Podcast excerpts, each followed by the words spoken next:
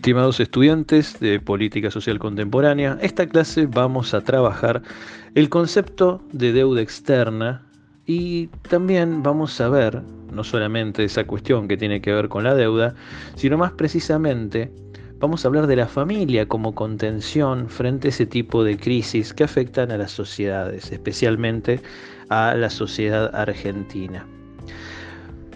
Para hablar nosotros podríamos decir, ¿no? Como pregunta disparadora, ¿quién es el responsable de la enorme deuda de Argentina, que sin duda es la más grande de América Latina? Nosotros los argentinos estamos acostumbrados a una frase que los, que los presidentes repiten, que es la frase, o mejor dicho, la expresión denominada la pesada herencia. Es un eufemismo que utilizan los gobiernos para resumir los problemas económicos que heredan de la administración anterior. En el caso del actual mandatario, Alberto Fernández, es una de las herencias más pesadas que recibió. Sin duda, es la deuda pública. Apenas asumió en diciembre pasado, Fernández y su ministro de Economía, Martín Guzmán, debieron ponerse a negociar con los acreedores del país para ver cómo afrontan los 320 mil millones que le deben a bonistas, organismos de crédito y agencias del sector público. Por ahora Argentina ha postergado o reperfilado, según la jerga local, el pago de algunos vencimientos, mientras busca reestructurar su deuda y evitar una nueva cesación de pagos o default como el que se declaró en el 2001 y el que tuvo tantas consecuencias nefastas a nivel social para muchas familias, incluido el que habla, por ejemplo. En el caso del 2001, yo estaba en el, si bien no es recomendable a veces ser autorreferencial, yo estaba en el anteúltimo año de lo que en ese momento era el secundario.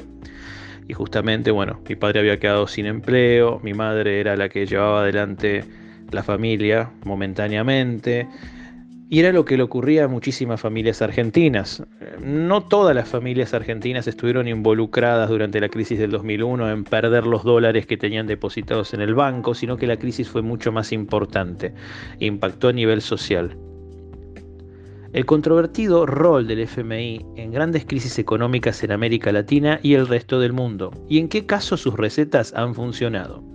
Entre sus principales acreedores está el Fondo Monetario Internacional, FMI, que entre 2008 y 2009 le entregó al gobierno anterior, liderado por Mauricio Macri, uno de los préstamos más grandes de su historia, 44 mil millones.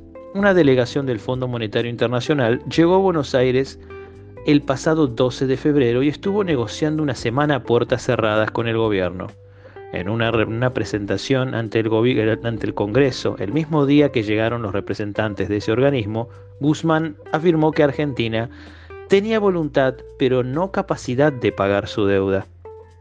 Por su parte, el Fondo Monetario Internacional afirmó ese mismo miércoles, al concluir esta visita de exploración, que la deuda pública de Argentina no es sostenible, por lo que los acreedores privados de la misma deberán hacer una contribución apreciable para subsanar este problema. El gobierno actual culpa al anterior por haber endeudado al país más allá de sus posibilidades. Sin embargo, representantes del macrismo afirman que debieron buscar financiamiento para pagar la fiesta kirchnerista, es decir, el alto gasto público que generó un fuerte déficit fiscal durante la administración anterior, en otras palabras, la pesada herencia. ¿Es un problema histórico? Lo cierto es que si bien es indudable que Argentina atravesó un fuerte ciclo de endeudamiento durante el gobierno de Macri, los problemas no empezaron con él. Argentina tiene una larga historia de endeudamiento. El primero que pidió un préstamo en moneda extranjera fue Bernardino Rivadavia, entonces ministro de Gobierno de Buenos Aires. Fue en 1824 cuando Argentina todavía ni siquiera se llamaba así, sino las Provincias Unidas del Río de la Plata. El país tardó más de un siglo en poder cancelar esa deuda con la Baring Brothers de Inglaterra por un millón de libras esterlinas, de las cuales, tras una serie de deducciones, solo recibió la mitad. En el interín, los sucesivos gobiernos continuaron endeudándose. En 1880, la élite gobernante, conocida como la Generación del 80, casi triplicó la deuda extranjera, que pasó de 14 a 38 millones de libras ya no solo se le debía a los ingleses, sino también a los franceses y alemanes. La espiral ascendente continuó. Con la llegada del siglo XX, Argentina debía 78 millones de libras. La problemática historia con el Fondo Monetario Internacional. Por las crisis económicas que han aquejado a Argentina en las últimas décadas y que en 2001 llevaron al país a declarar el mayor default en la historia en ese momento, tuvieron su origen después de la Segunda Guerra Mundial. Los historiadores apuntan a dos factores que, combinados, resultaron fatídicos. La llegada de los militares al poder y la creación de los organismos multilaterales de crédito. Si bien el gobierno de Juan Domingo Perón se rehusó a formar parte de los flamantes FMI, Fondo Monetario Internacional y Banco Mundial en los años de posguerra, los militares que lo sacaron del poder a mediados de la década de 1950 firmaron el ingreso argentino a ambos organismos. Durante los tres años que, gobernaron, la deuda creció de 57 millones a más de mil millones, es decir, se multiplicó por 18. Y eso lo hicieron gobiernos militares, no gobiernos democráticos elegidos por nadie, sino hombres que tomaron el poder con, con el visto bueno de distintos sectores de nuestra sociedad, pero sin duda no fueron sectores trabajadores, ni sectores medios, ni sectores bajos. Tal vez tendrían alguna llegada con los sectores medios, pero la clase trabajadora es muy difícil que apoye este tipo de medidas que van a destruir su calidad de vida. Pero las cosas empeorarían aún más con el regreso de los militares en los años 60 y 70. El Fondo Monetario Internacional no solo le prestó dinero a estos gobiernos de facto, también empezó a tener injerencia en las decisiones económicas argentinas. En solo dos décadas, Argentina pasó a deber 40 veces más. Cuando la democracia finalmente regresó de forma definitiva en 1983, el país arrastraba una deuda de 44 mil millones de dólares. El presidente Raúl Alfonsín debió afrontar un default ante la imposibilidad de repago a los acreedores externos. El enorme peso que suponía esta carga fue uno de los principales motivos que llevaron a Argentina a un colapso económico en 1989, obligando a Alfonsín a dejar el poder de forma anticipada. El uno a uno. Lejos de solucionar el problema de la deuda, el sucesor de Alfonsín, el peronista Carlos Menem, peronista siempre entre comillas, llevaría al país por otro periodo de endeudamiento en la década de 1990. Para contener una hiperinflación, Menem decidió fijar la paridad de la moneda local, el peso, al dólar estadounidense. Esto logró frenar el alza de precios, pero la fuerte demanda por billetes verdes se tornó insostenible. Así se agudizó un problema que, según le dijo a BBC el economista Eduardo Levi Yeyati, es el talón de Aquiles de Argentina, la llamada restricción externa o falta de acceso a divisas. El problema causado las últimas crisis económicas en Argentina y que ahora deberá enfrentar el nuevo presidente. Lo resumió recientemente el columnista del diario de La Nación, Joaquín Morales Solá, en los años 90. Se nos ocurrió a los argentinos que un peso valía un dólar. Y como no podemos vivir con los dólares que había, porque no producimos dólares ni tampoco teníamos posibilidad de emitirlos, entonces pedíamos dólares a granel prestados. La deuda se triplicó y superó los 150 mil millones.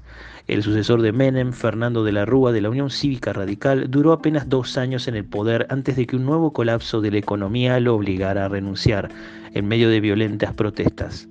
En declaraciones a BBC Mundo, diez años más tarde, De la Rúa señaló que la gota que derramó el vaso había sido la decisión del Fondo Monetario Internacional de suspender un préstamo acordado con Argentina.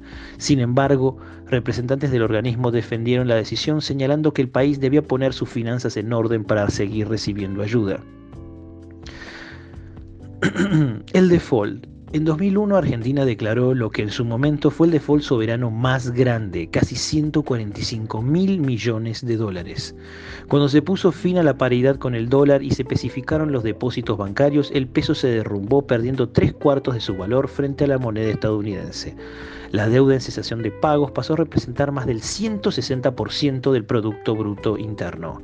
A pesar del tremendo impacto que tuvo la crisis que sumió a la mitad de la población en la pobreza, el país logró repuntar en poco tiempo.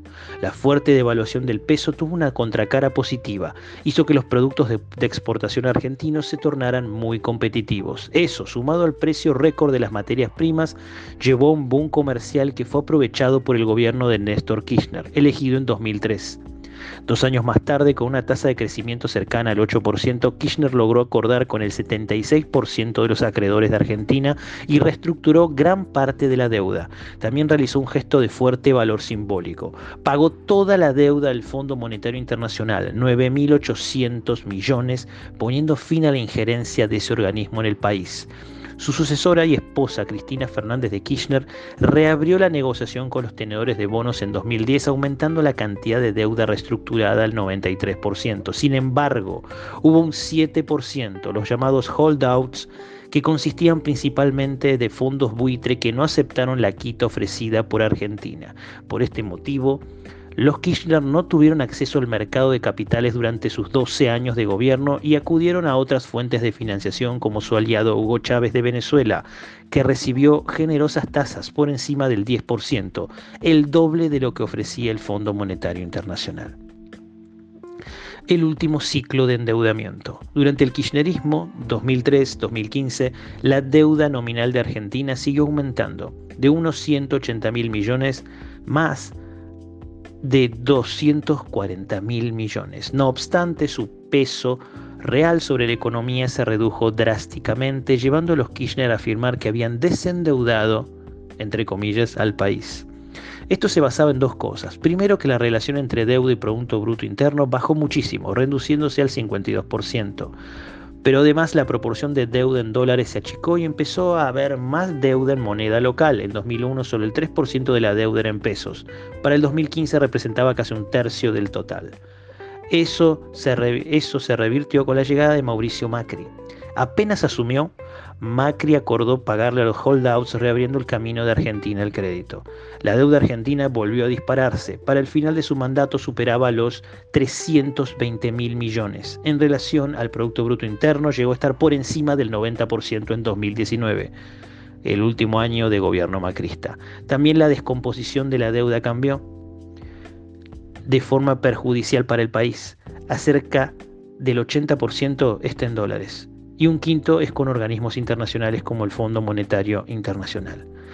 La negociación con el fondo. De hecho, la decisión de emitir títulos de deuda en moneda extranjera en un país con restricción externa fue lo que llevó al gobierno de Macri a tener que pedir ayuda al fondo, como dicen los argentinos.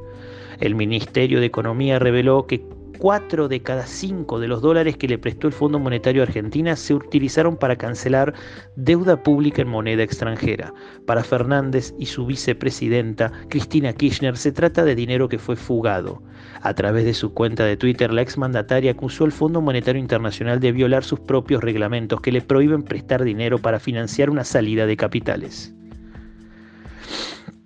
El portavoz del organismo, Gary Rice, rechazó las acusaciones asegurando que no existió tal violación. También afirmó que el diálogo entre el gobierno argentino y la delegación del Fondo Monetario Internacional que visitó el país en estos días fue constructivo. Según lo que dijo Guzmán, durante su informe ante el Congreso la semana última, Argentina necesita primero crecer para poder pagar sus deudas. El ministro estimó que la economía argentina dejará de estar en déficit recién en 2023, el último año del gobierno actual. Es por ello que la mayoría de los analistas considera probable que el país busque postergar sus compromisos hasta entonces, quizá también con importantes quitas para tenedores de bonos.